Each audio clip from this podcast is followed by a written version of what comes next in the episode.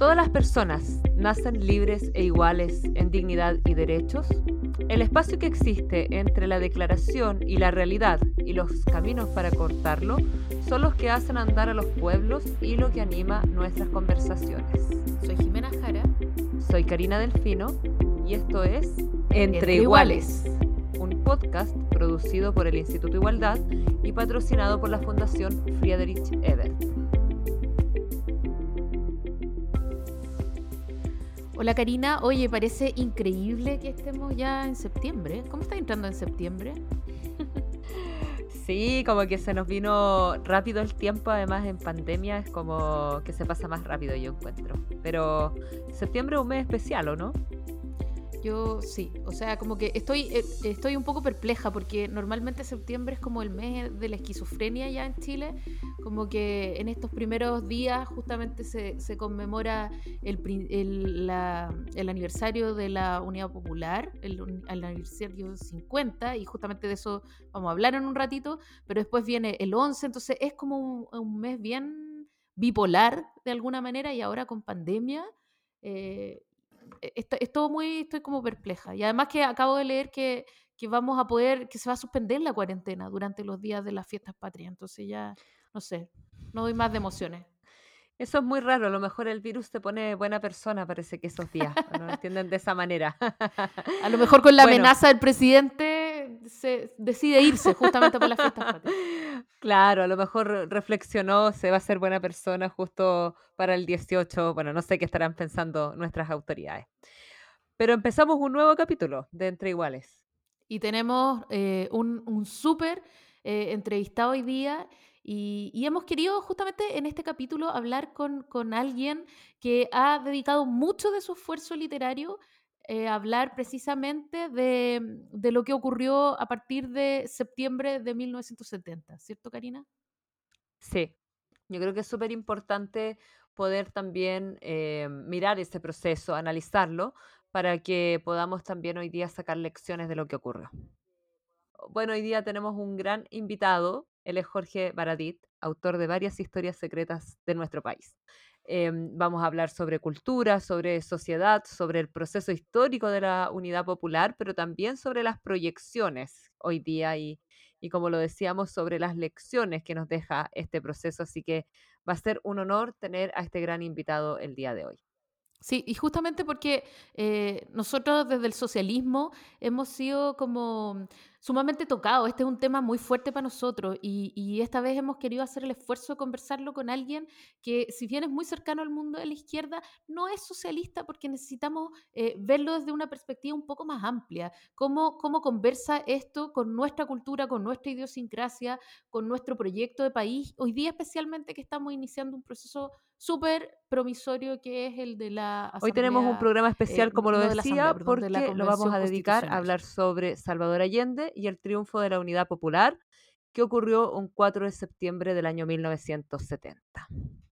Si septiembre se llama Allende, eh, y eso es lo que se habla en redes sociales en esta época, mucho más cuando eh, corren tiempos tan especiales, no solo porque ha pasado medio siglo desde el triunfo de la UP, sino que además eh, grandes cosas han ocurrido concretamente en el último tiempo, en, los últimos 12 meses, 10, 12 meses.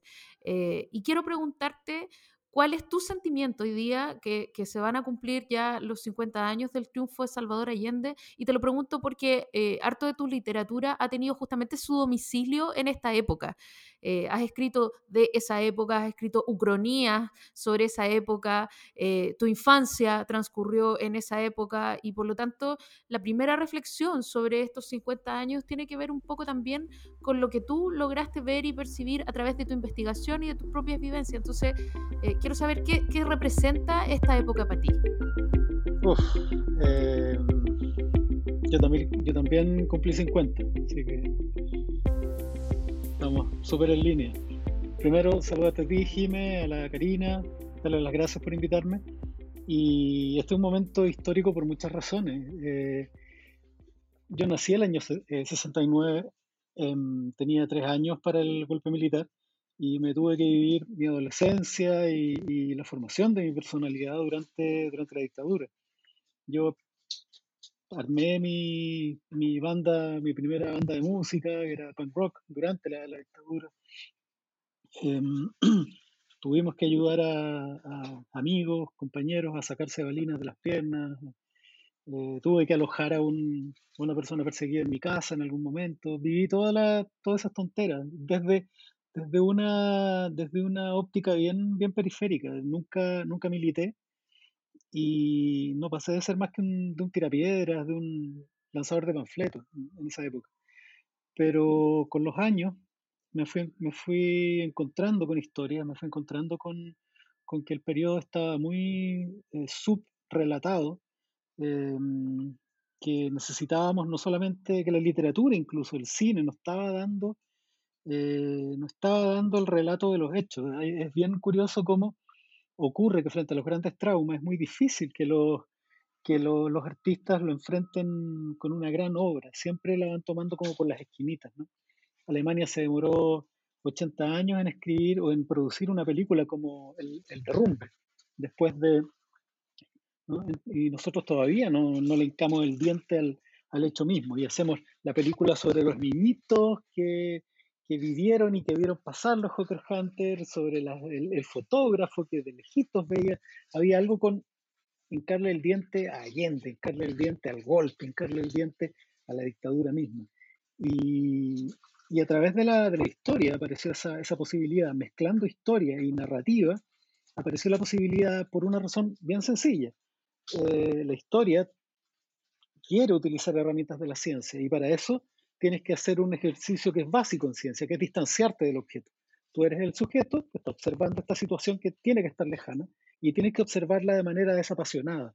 No puedes involucrarte emocionalmente porque se supone que es una investigación. Esto, ¿no? y, y al revés, los narradores tenemos que hacer todo lo contrario, tenemos que hacer que las personas se sientan en el lugar. No, no podemos mirar una batalla de lejos para analizar sus movimientos, estrategias, tácticas, sino que tenemos que hacer que el eh, lector se sienta en el lugar, que se sienta involucrado emocional y físicamente con el lugar, que sienta el olor a pólvora, que sienta el rumor y el estallido de los bombardeos en la moneda, cómo estallaban los vidrios, cómo se tuvieron que tirar al suelo Allende y sus ayudantes y cómo en un momento de furia, Salvador Allende empezó a agarrar las estatuas de los presidentes y a tirarlas al suelo en el pasillo que, que hay ahí, con un ataque de furia, unos pocos momentos en que él se descontrola durante, durante esa mañana.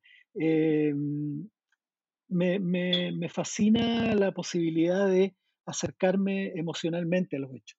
No solamente decir que se ganó eh, ese día 4 de septiembre, dar los datos, las cifras, los porcentajes, sino además contar que efectivamente habían eh, rondas en las calles, en las poblaciones, en las villas, eh, de, vecinos bailando, que había gente que se hincó en el suelo a llorar, que, hubo personas que, bailaron en las calles esa noche y muchos, como un, un, relato que a la luz del tiempo aparece terrible, ¿no? Eh, la declaración de un poblador que dice, comillas, pensamos que íbamos a ser felices para siempre. ¿no? Eh, entonces ese acercamiento eh, es el que a mí me interesa y es el que estoy tratando de, hacer vivir a la distancia, a través de crónicas, a través de testimonios de personas que vivieron en esos tiempos y de registros, ¿no? Fuentes primarias, secundarias, eh, todo lo que puede echar a mano, conversaciones con personas de, que, que, se, que se la pasaron, que la vivieron, que la gozaron y que la sufrieron también. Um, es súper importante que la historia se viva como vida, no como no solamente como un montón de datos, sino como un fenómeno de la, del ser humano, como, como de lo que está hecho en realidad la historia. ¿no? La historia está cruzada de odio, amor, esperanza, sueños, venganza, eh, traiciones. ¿no? Está lleno de emociones humanas que mueven y, y movilizan la historia, la esperanza, el miedo. Y, y, me parece que sin ese acercamiento eh, no estamos teniendo una, una visión completa de lo, de lo, que ocurrió. Así no inspiráis a nadie, ¿no? así no, no le tocáis el corazón a nadie. Y, esta, y este movimiento, la UP, fue, yo te diría que por encima de todo, una cuestión de, de alma, de corazón, de espíritu, de emociones. Eh, no fue un movimiento Eh, fue movimiento tremenda, tremendamente emocional, también técnico, también político, ideológico, pero en su base hay un, hay un acervo emocional que nos cruza hasta el día de hoy. Cuando decimos que Allende vive en el corazón de su pueblo, cuando se habla del camino del pueblo de Chile, estamos interpelando al corazón del país, eh, no solamente desde 1970, sino desde, es una interpelación histórica muchísimo, muchísimo más profunda. Y una de las grandes gracias de la historia, y con esto termino esto, eh, es que ilumina el presente eh, con estas herramientas y estas visiones de lo que ocurrió en el pasado. Una de las grandes gracias, por no decir funciones, que es medio complicado, de la historia, es justamente es iluminar el presente. Eh, no hay que dar nunca vuelta a la página hasta no leer el libro completo. No hay que, no hay que tapar viejas heridas, hay que airearlas y mostrarlas. Y tampoco tenemos que olvidarnos de los sueños y de las alegrías. Uno de los grandes errores históricos de la, de la izquierda ha sido padecer la, ha sido padecer eh, la UP como una especie de, de gran funeral histórico. Y la verdad es que está lleno de, de momentos, de logros y de alegrías que no pueden ser olvidadas, porque están pendientes. Tú nos hablas como de, de estas emociones, de esta esperanza, eh, de, este, de estos sentimientos que, que estaban como en la profundidad de la, de la sociedad chilena y en el corazón de la sociedad chilena. Y de hecho uno de los como eslogan o como frase más recurrentes durante septiembre es septiembre se llama Allende y Allende vive. Y en este sentido, ¿qué representó a tu juicio para la sociedad chilena y para la política de nuestro país el triunfo de la unidad popular y además que Salvador Allende llegara a la presidencia de Chile? Son dos, está súper bien dividirlo en dos, porque una cosa es que el pueblo llegara a la moneda y otra cosa es el camino particular de, Salvador Allende, porque Salvador Allende no pertenecía al pueblo de Chile, al gran pueblo de Chile. Salvador Allende era, venía de la burguesía, de, venía de una familia relativamente estable económicamente de una tradición, yo te diría, de, de, de ¿no? No élite económica, pero sí una élite eh, educada, universitaria, profesional, que no, no se correspondía. Entonces es súper importante establecer ese punto primero. 1970 eh, marca, marca algo eh, que es fundamental en la historia de Chile, ¿no? por el pueblo de Chile. Es el momento en que un pueblo que había sido abandonado por el Estado, que había sido dejado de lado por el Estado en su construcción inicial, desde el día uno de la construcción de, del Estado de Chile, logra a través de un largo caminar lleno de sangre, masacre, eh, tremendos esfuerzos, eh, dolor, eh, exilio, logra a través de un camino que le tomó prácticamente todo el siglo XX, alcanzar un puesto de poder para incorporarse a la sociedad chilena, porque es así de sencillo. no estaba incorporado a la sociedad chilena. Em, partamos de este, de este punto. Cuando, cuando el año pasado, durante el estallido social, se empezaron a, derribar estatuas, algunas personas hablaron de, vandalismo. Y, la verdad es que había que ser un, poquito, saber un poquito de historia, ¿no? Para darse cuenta que em, esto fue bien dirigido, que esto no se trataba de, destruir cualquier estatua. Eh, se destruyeron estatuas de Bernardo Higgins, de Diego Portales, de mm, Cornelio Saavedra, de mm, eh, José Menéndez en, Punta Arenas, es decir, y de, y de conquistadores españoles. Entonces, eh, tú te das cuenta que el estallido social del 19 de octubre, del, año, del 18 de octubre del año pasado, es una interpelación histórica que va más allá de los 30 años, más de los 46, sino que es una interpelación histórica profunda a la manera en que Chile construyó Estado desde sus inicios, desde el momento cero. ¿Cómo se construyó Estado? Existían castas, eh, clases en América Latina, los nobles, incas, eh, los mitimaes, los, un montón todo esto fue aplastado y comprimido por esta especie de invasión alienígena que fue la, la, la, conquista de América por los europeos, que instaló una costra aplanando el paisaje social de, América Latina y instalándose encima como dueña de todo, administradora de todo, dueña de los medios de producción, de la verdad, de la historia, de las leyes, dejando eh, aplastada a toda esta gran capa. Y ellos se denominaron a sí mismos los criollos. Ellos se denominaron a sí mismos en su momento y constriñéndolo esto a Chile como los chilenos. Eran ellos los chilenos y el resto era una masa rara de mestizos, obreros, esclavos, mapuches, algo que estaba ahí, ¿no? que trabajaba en nuestros campos, pero Chile somos nosotros. Eh, recién se vino a incorporar la, la, clase media, esta clase media emergente, en la constitución del 25. Y la última, la, el último segmento se vino, a, se vino a intentar integrar a través de este gesto de la, de la Unidad Popular, que fue ser Senado el 11 de septiembre. Entonces, el significado, por lo menos para mí, del, de, de, del, del triunfo de Allende es el supuesto final de un recorrido de un pueblo abandonado, dejado fuera del Estado, para acceder a la democracia. Eh, lo que se estaba buscando ahí era terminar de democratizar la democracia chilena, terminar de integrar a la mayoría, al enorme segmento de trabajadores, al Estado de Chile, con sus, a sus beneficios, a, su, a la distribución del poder, etc.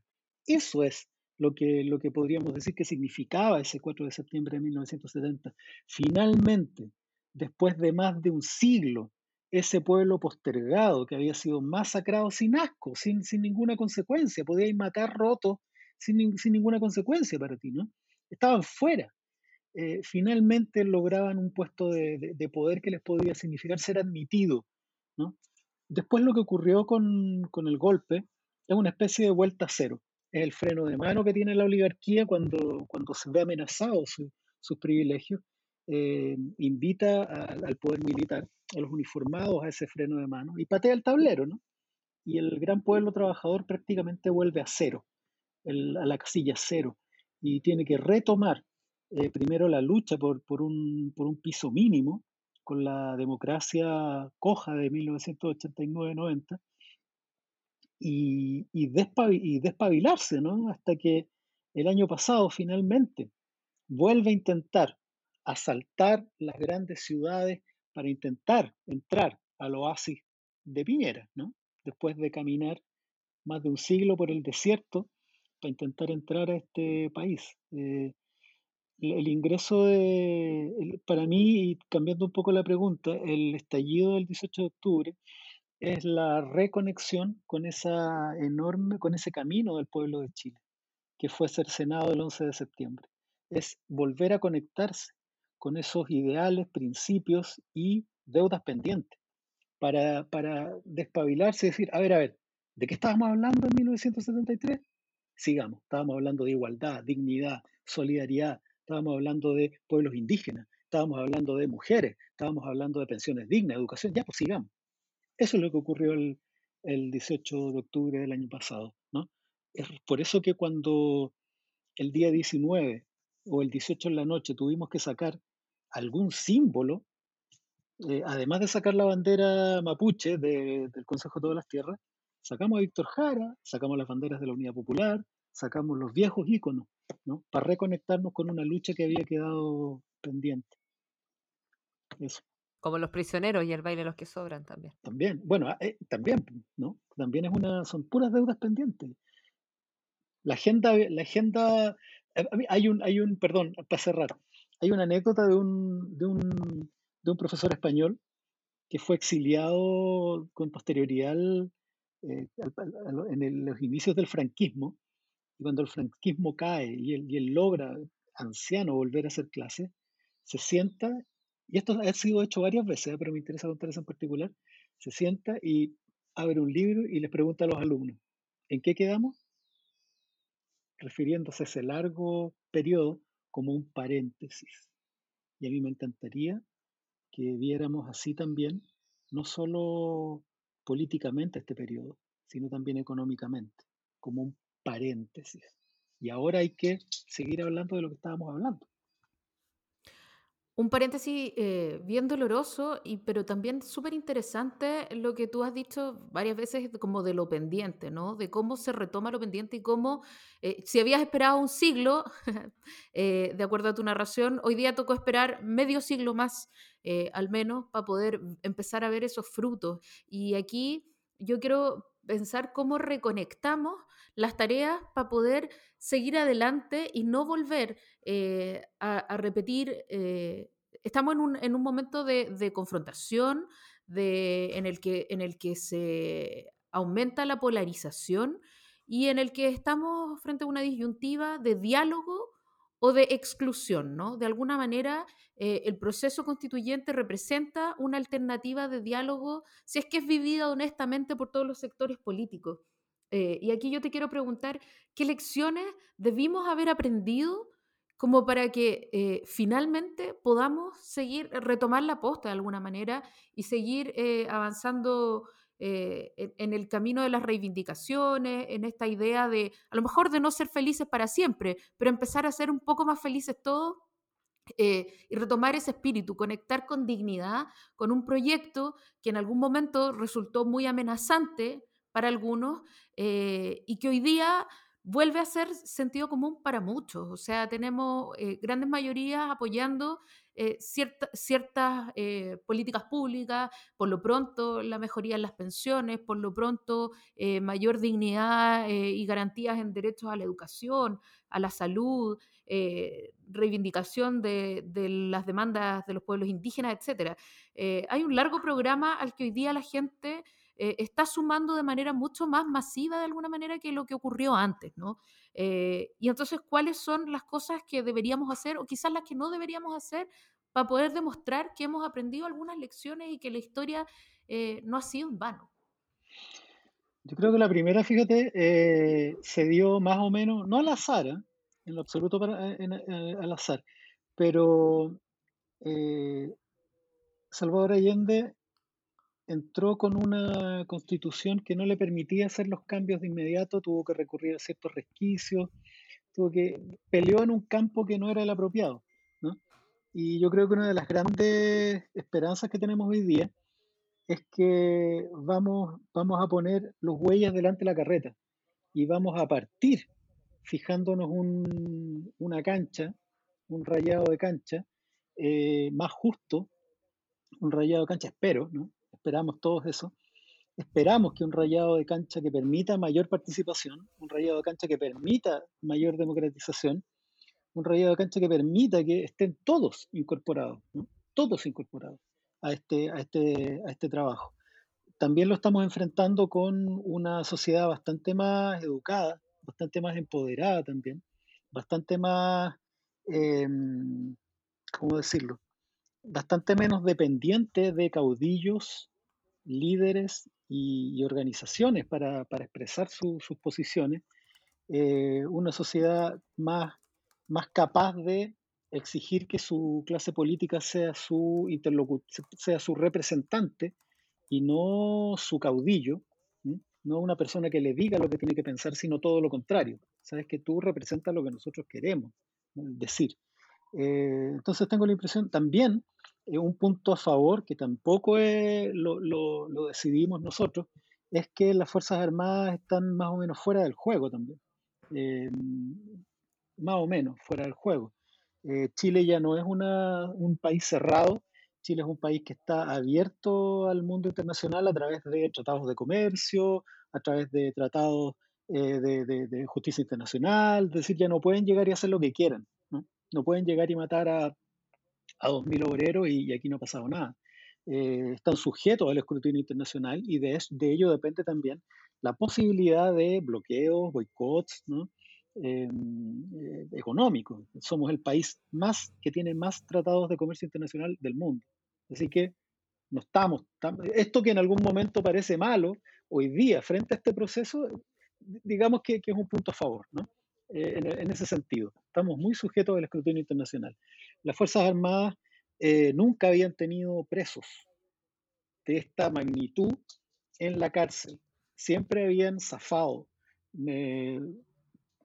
para decir algo, Roberto Silva Renar ni siquiera fue enjuiciado por la masacre de obreros de la Escuela Santa María. Humberto Arriagada.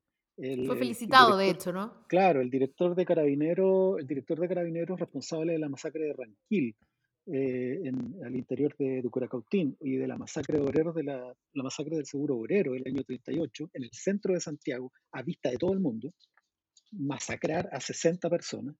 Eh, hoy día el, el, hospital de carabineros se llama Humberto Arriagada. Tampoco pasó un día en la cárcel, al contrario, esos carabineros fueron premiados con, con un bono en plata. Entonces, por primera vez los militares están viendo que eh, son ellos los que van a la cárcel, no los civiles que los mandan. ¿no? Y, y el año pasado me acuerdo en, en, en, un, en, una conversación, en un foro, haberle dicho de cara a un militar, tú caché que podís estar eh, mandando a, tú, a, un, a, una nueva generación a Punta Peuco con la actuación de, que, está, que están llevando adelante en, octubre, noviembre del año pasado. Entonces, eh, además, las Fuerzas Armadas están tremendamente desprestigiadas internacionalmente por la dictadura todavía, están enormemente desprestigiadas internamente por los desfalcos millonarios. Eh, y bueno, yo creo que le quedó claro a todo Chile cuando un día sale el presidente diciendo que estamos en guerra y al día siguiente sale eh, el representante del ejército diciendo que él no está en guerra con nadie, casi al borde del desacato. ¿te Entonces tengo la impresión que no están. Otro agente histórico, conservador, que desde los púlpitos llamaba literalmente a votar por los conservadores, que es la iglesia, eh, tampoco están. Están pero más callados que nadie. Entonces hay muchos actores, hay muchos actores, eh, muchos poderes fácticos que podrían bloquear eh, eh, esta, esta, este desarrollo y este proceso que no están. Otro factor que no está es el monopolio sobre la prensa. Históricamente la, la, prensa y el dominio de la, de la, oligarquía sobre la prensa hacía que la gente no se enterara, que la gente no supiera, que recibiera información tergiversada, ¿te fijas? Y hoy día, eh, hoy día tenemos redes sociales capaces de saltarse esos cercos informativos eh, en un momento en que la prensa está más que nunca asociada a, la oligarquía, ¿te fijas? Y sin embargo, eh, no ocurre así porque podemos generar medios independientes con dos o tres personas y chao, y lo armamos en una noche y se acabó. Tenemos videos. Hoy día los videos y un medio de prensa independiente como Piensa Prensa fue, eh, fue, práctica, fue, clave en la detención de eh, uno de los responsables de, de, lo, de, Gustavo Gatica, ¿no? de, G3, de Gama 3. Entonces, tampoco está ese monopolio de la prensa. Eh, entonces yo te diría que el, terreno está bien abonado y, y, digamos que están dadas las condiciones para que se produzca eh, una, una, discusión más o menos abierta. Eh, también considerar que las redes sociales sirven para uno rápidamente entrar en discusión. Hace, unos, hace años atrás, décadas atrás, cuando el gobierno hablaba porque quería meter un proyecto, no hablaba con la gente, hablaba con los partidos políticos y los partidos políticos le decían, ok, métese, métese proyecto, pero me aprobáis este otro. O, o, me, o, me, o, o, qué sé yo, hagamos una reglín. Y salía, y la gente se enteraba un mes después. Hoy día se mete un proyecto en la mañana, al mediodía en redes sociales tienes abogados, es decir, técnicos, ¿no? Eh, bajando ese contenido, divulgándolo en términos, eh, eh, públicos, y en la noche podéis tener una, un cacerolazo.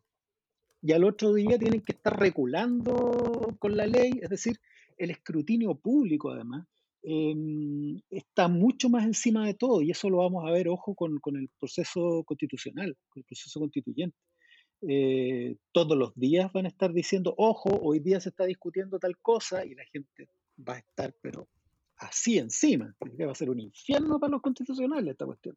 Todos los días va, a ser muy importante la capacidad comunicacional que, tengan los, constitucionales en, ese proceso. Y yo te diría que quizás la gran lección que nosotros tenemos que aprender es una lección que no hemos aprendido jamás sobre todo en la izquierda, ¿no? La unidad de la izquierda.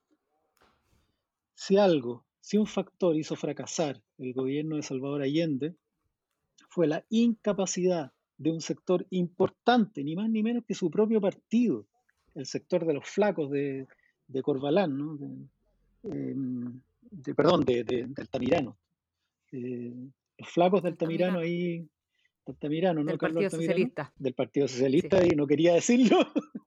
los flacos del, del Altamirano, los radicales, sabotearon el propio, a su propio gobierno, ¿no?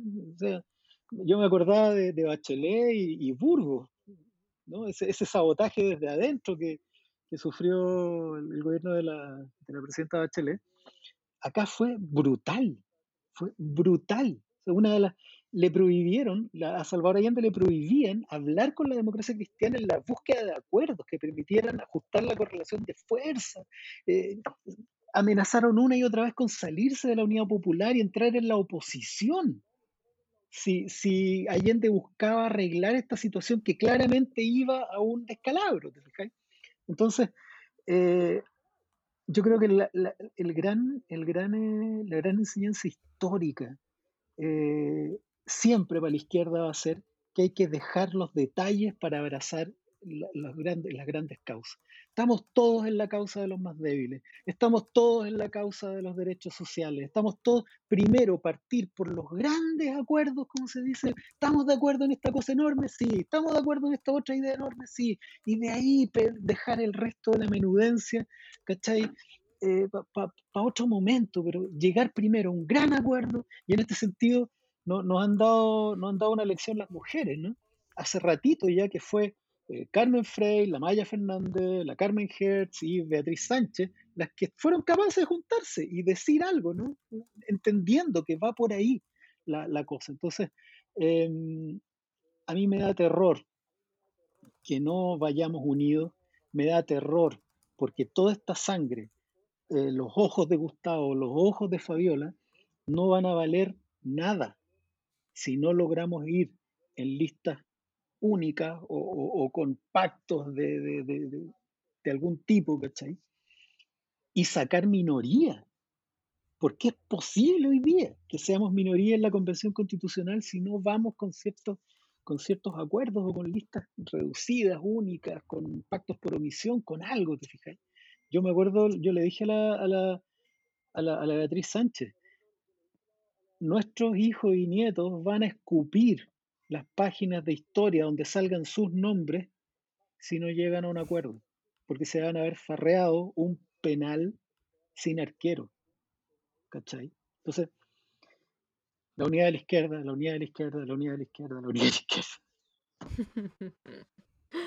Oye, a propósito de la unidad de la izquierda, que nosotras obviamente que compartimos que es importante para poder enfrentar este, este proceso histórico que es el proceso constituyente, eh, te quería comentar sobre un tema que es bien contingente y, y que creo que, que, también, bueno, merece atención a propósito de lo que pasaba también en los años 70, que es el paro de camioneros.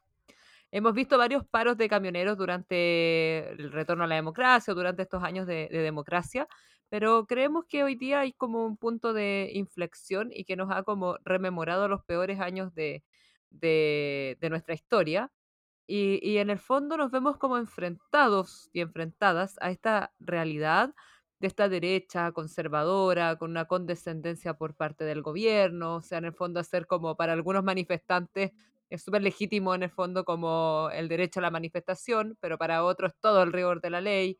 Lo vimos, lo decías tú mismo con Gustavo, con Fabiola, eh, pero los camioneros pueden hacer asado, hacer manifestación en toque queda y el gobierno en el fondo no hace nada. Eh, ¿Cómo enfrentamos desde la unidad de la oposición a esta derecha, a esta derecha que es conservadora, que se mantiene en el poder? Eh, y a propósito también del proceso constituyente, porque ahí también va a haber en disputas muchos de los, de los temas que estamos, bueno, que estamos conversando. Hay muchos además que ya estaban en el programa de la Unidad Popular y que revisando el programa decimos, ah, parece que hoy día todavía nos faltan muchas cosas por hacer. Eh, pero en el fondo, ¿cómo, cómo lo hacemos? Eh, ¿Cómo enfrentamos este desafío con esta derecha que, que, ya la conocemos que en su peor faceta? Como, lo, como se ha hecho históricamente, con la gran herramienta que tiene la, la, la izquierda o la centroizquierda, los sectores populares y sociales, que es con una conexión entre las grandes, las grandes cantidades, con las grandes cantidades de personas, para no hablar de masa y no, no confundirnos, ¿no? Pero entre el pueblo de Chile y su clase política. Eh, la derecha, la oligarquía, tiene el poder de las armas, tiene el poder de los, medios productivos, tiene la plata, tiene, tiene todo. Hoy día nosotros lo que podemos aspirar es al poder ejecutivo, ¿no? Eh, y tampoco lo tenemos. Entonces, la única manera que, siempre hemos podido enfrentar esto es a través de eh, la acción conjunta del pueblo de Chile con sus dirigentes intermedios y, su, y sus clases políticas dirigentes. Esa, la desconexión que hay hoy día entre esos dos, entre esos dos grandes cuerpos es fatal, porque la clase, los trabajadores y la calle puede llegar hasta cierto punto y ahí no, no puede continuar. ¿no? Puede llegar hasta cierto nivel, no, no, no, puede ir a invadir el Congreso y empezar a, porque, porque las instituciones se necesitan, ¿te fijáis? Se necesita el Congreso, se necesita la Cámara de Diputados, se necesita la, acción de los políticos, pero, pero si no hay una conexión entre estos tipos, por eso que el, que el acuerdo de, noviembre se, vio desconectado de la gente, porque efectivamente esa clase política estaba desconectada y se vieron como dos acciones no coordinadas como, como que se robaron el movimiento. Eh, yo me acuerdo haber hablado en esa época con, con, algunos políticos y yo les decía, esta es una oportunidad, eh, era una oportunidad clave para reconectarse con, con, la gente, esta clase desprestigiada, ¿no? que, es la clase política. Eh, yo te aseguro, sabéis que yo soy re ingenuo, yo tengo una mezcla de ingenuidad y paranoia. Y, y, así como creo que el paro camionero, hasta incluso poner en blanco y negro, esta obra se improvisa, es como que nos quieren llevar a esos meses antes, ¿cachai? Como que están buscando hacer un escenario para que la gente se asuste, ¿no? Y diga lo que se viene, un golpe, ¿cachai? Porque imagínate, estamos en, estamos en agosto, estamos, estamos ya estamos entrando a septiembre, entonces, pero también, eh, también, eh, mira, me perdí, bueno, por hacer un chiste me eh, no, que en el fondo lo que yo decía es que la, yo estoy convencido, el, lado de la ingenuidad tiene que ver con que yo estoy convencido que no se van a demorar un mes en reconectarse con la gente, la clase política, y que los vuelvan a, a considerar eh, simplemente si se vuelven interlocutores de lo que, de lo que dicen las, las personas. Sí, sí, sí, es simple. si todavía creen si, si, en el Congreso los diputados y los senadores todavía creen que la gente los eligió hace cuatro años para que ellos hicieran lo que ellos consideraran, están equivocados.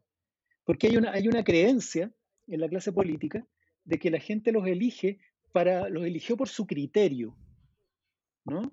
Entonces yo tengo derecho a decir lo que yo quiera y a llevar adelante las la iniciativas que yo quiera porque yo tengo el voto que me entregaron, que es una especie de cheque en blanco, como que para que él lo administre como quiera. Y no, pues si ya no es así. Ya no es así. Hoy día el escrutinio es diario para, para ellos. Entonces, em, la gente ya no va a ir nunca más. Nunca más va a tener en la cabeza eso que cada cuatro años va a votar y que después se olvida hasta la próxima elección y mientras tanto el político hace lo que quiere. Ese mundo ya falleció. Murió de un ataque cardíaco el 18 de octubre. Entonces, si, el, si yo le decía a estas personas, si ustedes llevan al Congreso exactamente por supuesto que era, radical decirlo así, pero para que se entendiera, lo que está pidiendo la gente en la calle, que es un proyecto del pueblo de Chile, en la forma de pancartas, rayados, pero está ahí súper nítido. Si ustedes lo llevan y la gente ve que ustedes se están convirtiendo en interlocutores de sus deseos, se va a recomponer rápidamente la relación. Se va a recomponer rápidamente la relación, en tiempo cortísimo. Si ustedes, ¿cómo no aparecieron eh, figuras jóvenes eh, que empezaron de a poco, se están apareciendo figuras jóvenes que están de a poco siendo respaldadas públicamente. Se está empezando a hacer la distinción en el Congreso entre algunos que están y otros que no estarían. Ya, ya, la gente está empezando a reconocer personajes dentro del Congreso que, están, que se sienten como interlocutores de lo que ellos quieren. Ya, ya no es, son todos iguales. Eso ya no es así, como era el 18 de octubre. Hoy día ya la gente dice, mira, ese, ese de ahí, el otro, ese también de ahí me parece que, que... Porque es así la cuestión. La gente no es estúpida, tonta, ni, ni tiene idea de lo que es una constitución. La gente tiene clarísimo. Yo participé en 19 cabildos y asambleas del año pasado. Y la gente era nítida, desde Vallenar hasta Valdivia, que fue el segmento donde yo estuve. Todos decían más o menos lo mismo, todos planteaban más o menos lo mismo, en mayor o menor medida.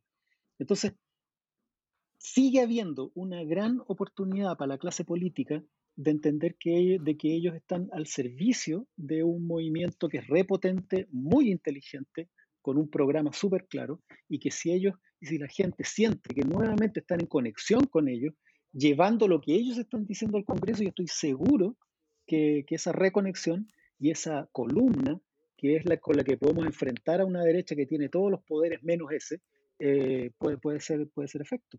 Esa, la reconstitución de esa, de esa pirámide eh, es, es lo que te hemos tenido siempre. Es lo que hemos tenido siempre, pero en la medida en que se junte el uno con el otro. Separado no vamos a llegar a ningún lado. Estamos quedando en llama, Jorge, con todo lo que nos dice. Así es muy, muy optimista el panorama de alguna manera, eh, que viene bien. Eh, o sea, es como. Yo soy muy optimista, sí. Nos parece bien y te queremos pedir, Mira, por favor, disculpa. que nos acompañe. No, no, no, que, que, nos puedas recomendar, por favor, después de lo que ibas a decir, eh, un, un, libro y una película para que podamos eh, seguir en este mood eh, que tú nos, que nos propones. Mira, yo creo que es súper importante ahora informarse. Si hay algo que la gente está haciendo, es, es, informarse de, de, distintas maneras. Está ávido, ¿cachai? Ya hace un rato ya está ávido. Yo le recomendaría a todo el mundo que leyera eh, el libro de ¿Por qué necesitamos una nueva constitución? de la politóloga Claudia Hayes.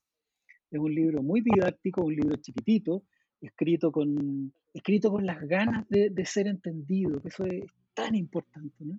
Eh, ella quiere que la gente entienda por qué la constitución del 80 es un desastre y por qué eh, necesitamos una nueva constitución y bajo qué, bajo qué signos, bajo qué paradigmas nuevos, te fijáis. Y no lo está sacando eso de ningún lado, lo está sacando de lo que vimos el año pasado. El, el año pasado fue muy fecundo, yo soy un convencido de que existe un programa del pueblo de Chile. Yo lo vi, no me lo cuenta nadie. Un programa que parte por cambiar un paradigma eh, fundamental. La gente ya no quiere individualismo, quiere solidaridad. Eso es, va para construir una constitución completa en base a solidaridad, ¿no? dejando de lado individualismo. La gente, fíjate tú que eh, cuando el año pasado me di cuenta de eso, yo dije, estamos, está maduro. Porque la diferencia con el año 2011 es que los estudiantes salieron a manifestarse por eh, educación gratuita, calidad, eh, pero desgraciadamente el, el, gran pueblo de Chile que fue detrás de los estudiantes, lo que salió fue a pedir una eh, mejor repartija de las utilidades. No salió a pedir un nuevo modelo, salió a pedir una igualdad dentro del modelo neoliberal, eh, que, que, que, beneficios, ¿cachai? Repart eh, ¿Cómo se dice? Eh, ¿Cuál taja me toca a mí? Repartir los, los, las utilidades. Redistribución. Exacto. Sin embargo, pero bajo el modelo, el pasado, pero bajo el modelo. Exacto, exacto.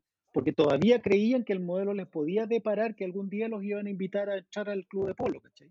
Todavía estaba el espejismo, ese espejismo que nos tuvo nubilados 40 años, de que íbamos a ser parte de la clase alta, que con esfuerzo, meritocracia y dedicación iba a alcanzar bueno, a ser clase alta, ¿cachai? Pero, pero eso el año pasado explotó también y la gente salió a pedir un país más solidario, salió a pedir un país eh, de familia, salió a pedir una comunidad. ¿no? Eso, eso estaba perdido. Y, y el año pasado surgió de la nada, de lo más profundo de la psique del país, porque cuando alguien dice, oye, pero si esto de la solidaridad y la individualidad son dos paradigmas que, que, que, que podrían igual funcionar, y uno dice, no, porque hay una, hay, una, hay una diferencia enorme, que es que el pueblo de Chile tiene en su acervo la solidaridad. No porque nos creamos solidarios, no porque la tele, no, no, no por la Teletón ni por nada de eso. Históricamente, nuestros pueblos ancestrales no tenían moneda ni siquiera usaban el trueque, ¿no? Porque igual el trueque es una forma de moneda, sea, que yo te doy una gallina, tú me das dos sacos de harina. 12 huevos equivalen a, a no sé, a qué cosa, a un, a un, a un mueble. No, no es así. En Chile lo que hubo siempre, desde los aymara, los quechua, eh, los diaguitas, hasta los mapuches, los beliches en el sur, lo que había era el valor del trabajo compartido. desde el norte, los aymaras y los quechos tenían tierras en común, que trabajaban todos para todos. Eh, yo me encargo de todos los gastos de esta fiesta religiosa y el año siguiente se encarga otro. las mingas son eso.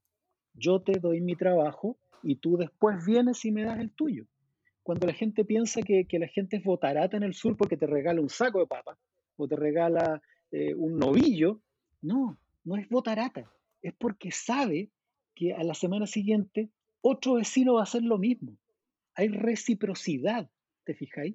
Entonces, la, solidaridad está en el corazón de nuestros pueblos ancestrales, del pueblo mestizo, es la manera como se organizaron los mestizos y los artesanos eh, durante, durante la colonia, durante los primeros años de la República, es la manera como se organizaron los trabajadores a fines del siglo XIX, con el mutualismo, con los socorros mutuos, donde todos pagaban finalmente el funeral del hijo de la Juanita, entre todos le pagaban el médico al, al, papá de, de, la, de, la, compañera de trabajo, ¿te fijáis?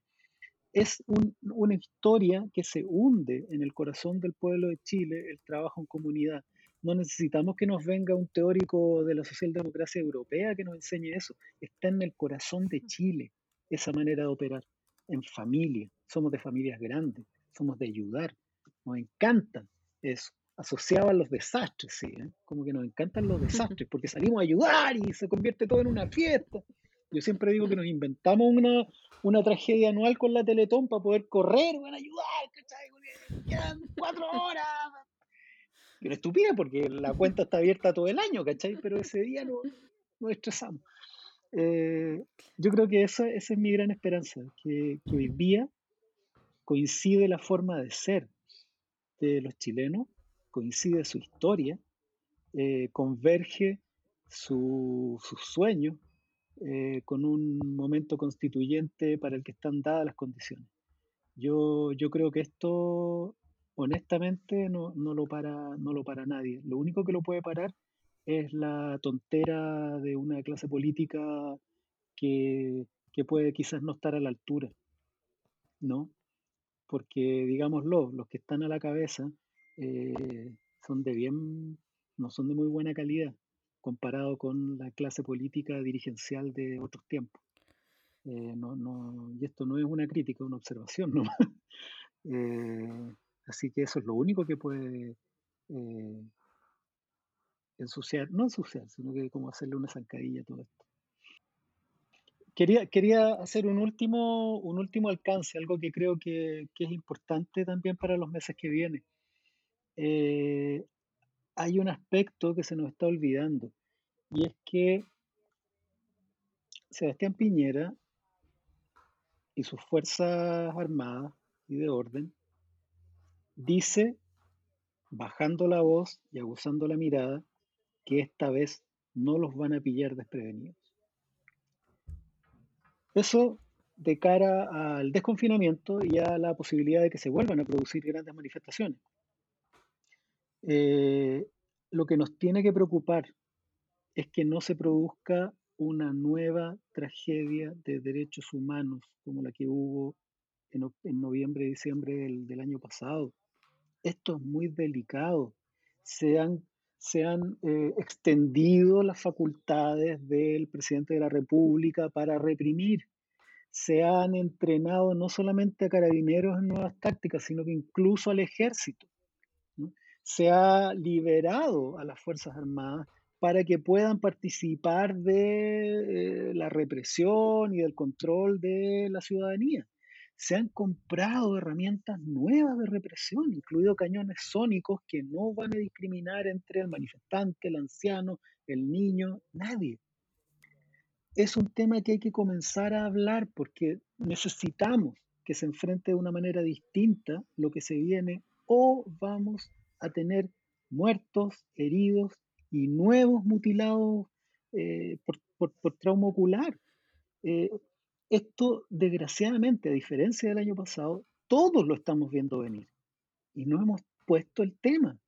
es fundamental que este gobierno establezca unos criterios y unos protocolos de uso de la fuerza apropiados, no represivos, que eh, abandone el uso de armas menos letales que probadamente están produciendo problemas graves, incluidos los lanzagranadas, tienen que lanzarse a mano, ¿no? si lo quieren lanzar, no con, no con un arma, que es lo que le produjo la ceguera a, Fabiola Campillay. Tiene que haber una, una comisión que haga un estudio de verdad, justicia eh, y reparación de la enorme cantidad de gente que está abandonada por el Estado producto de sus heridas y de, y de, de las discapacidades que el Estado de Chile le regaló.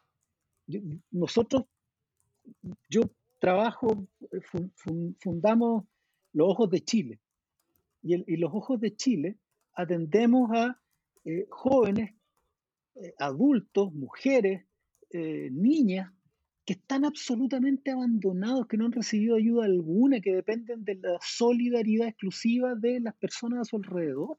Y el Estado de Chile no les regaló un palo en la cabeza, una fractura en el brazo, lo que les regaló es una discapacidad que los va a acompañar de por vida, que los va a imposibilitar de realizar una infinidad de trabajos que los discrimina y los reduce en sus posibilidades de desarrollo y no están teniendo la ayuda, ni si nadie los llamó, nadie les pidió perdón, nadie, nadie está buscando reparación y mucho menos algo que hoy día es fundamental en, eh, en derechos humanos, que es las garantías de no repetición. ¿no?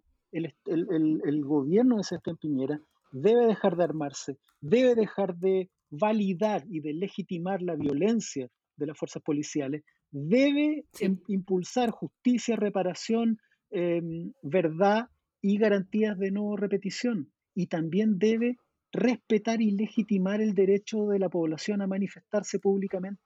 Debe validarlo para, que, para no dar señales para que Carabineros sienta que está en su derecho de apalear gente solo por estar en la calle.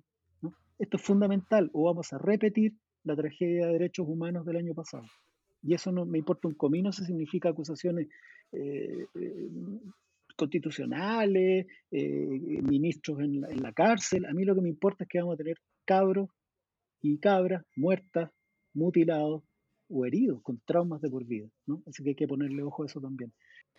Oye, bueno, la Jime lo decía en la última pregunta, pero ya llegamos al final. Yo estoy súper agradecida de, de esta entrevista, Jorge, porque además estamos en un mes súper importante, septiembre, hay como sentimiento encontrado, porque están las fiestas patrias, pero por otro lado, claro, hay un terrible golpe de Estado que pasó en el 73, pero también está el triunfo de la Unidad Popular al principio de septiembre, pero además hoy día se abre un proceso, como lo decías tú, lleno de esperanzas y alegrías, que es el proceso constituyente y sobre todo la posibilidad de construir una sociedad más justa y una sociedad mejor para todos y todas, y la posibilidad también de que los que y las que hemos estado como excluidos y excluidas de toda la historia podamos ser parte de este proceso. Así que de verdad agradecerte por nuestra parte en nuestro podcast Entre Iguales, eh, porque esta es una conversación entre iguales, tu, tu presencia hoy día. Así que muchas, muchas gracias. Eh, muchas gracias Karina, muchas gracias Jimé y, súper disponible para conversar de lo, de lo que ustedes quieran. Un abrazo grande. Gracias a ti, un abrazo grande. Gracias a ti, Jorge, y, nos quedamos con tu reflexión que, pucha, ha sido súper intenso y súper emotivo y también esperanzador, como es septiembre, de dulce de gracia. gracias, Jorge. Muchas gracias, Jorge, que estés bien.